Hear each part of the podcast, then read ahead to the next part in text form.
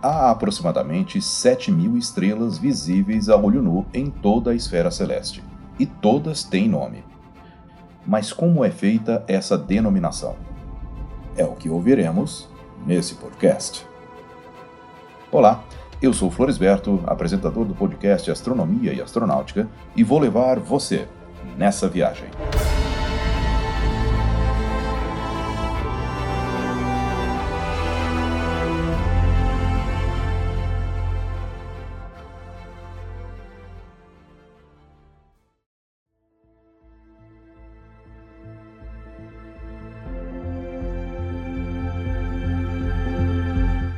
Os povos antigos já tinham o hábito de dar nome às estrelas que viam no céu noturno, notadamente os babilônios, os sumérios e, sobretudo, os gregos.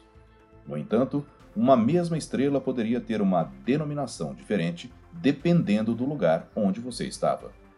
Ptolomeu, por exemplo, catalogou 1022 estrelas. Mas com o tempo, houve a necessidade de se criar uma nomenclatura única. Inicialmente pensou-se em denominar as estrelas utilizando uma letra grega acompanhada do genitivo latino do nome da constelação a que pertence. Isso foi expressado pela primeira vez pelo astrônomo italiano Alessandro Piccolomini em sua obra La Sfera del Mondo, publicada em 1566.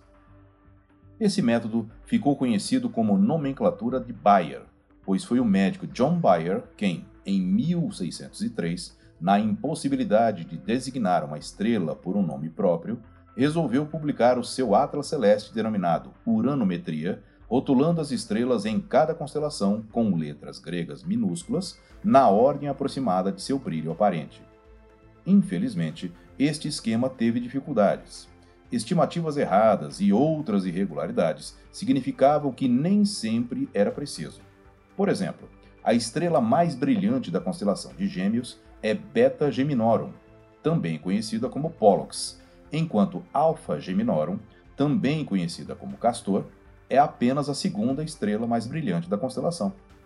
Além disso, o alfabeto grego tem apenas 24 letras, e muitas constelações contêm muito mais estrelas, mesmo que o sistema de nomeação seja restrito àqueles visíveis a olho nu. Bayer tentou corrigir esse problema introduzindo letras minúsculas do alfabeto latino moderno, ou seja, de A a Z, seguidas por letras maiúsculas também de A a Z para estrelas numeradas de 25 a 50 e de 51 a 76, respectivamente, em cada constelação. Vale lembrar que foi o astrônomo francês Lacaille quem decidiu que as estrelas seriam nomeadas pelas letras do alfabeto grego de acordo com seu brilho decrescente como fez em sua Carta do Céu Austral, publicada em 1752 pela Academia Central de Paris.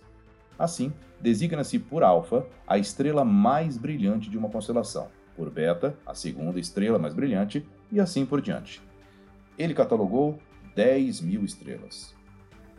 No entanto, com o avanço da astronomia, o alfabeto grego e o alfabeto latino tornaram-se insuficientes e John Flamsteed o primeiro astrônomo real britânico e fundador do Observatório de Greenwich, no século XVII, passou a utilizar um número seguido do genitivo latino da constelação. Há ainda outros catálogos de estrelas. Por isso, não é raro que estrelas estejam registradas com mais de um nome, aparecendo em vários catálogos.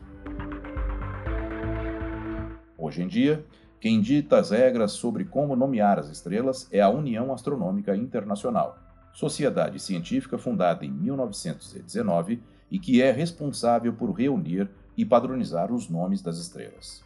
Para os leigos, cada estrela tem seu nome popular, mas para os astrônomos, um código alfanumérico pode informar suas coordenadas de localização e até mesmo se ela tem uma companheira. Por isso, como já está na casa dos bilhões a quantidade de estrelas já observadas, é impossível dar um nome próprio, como Sirius ou Antares, para todas elas.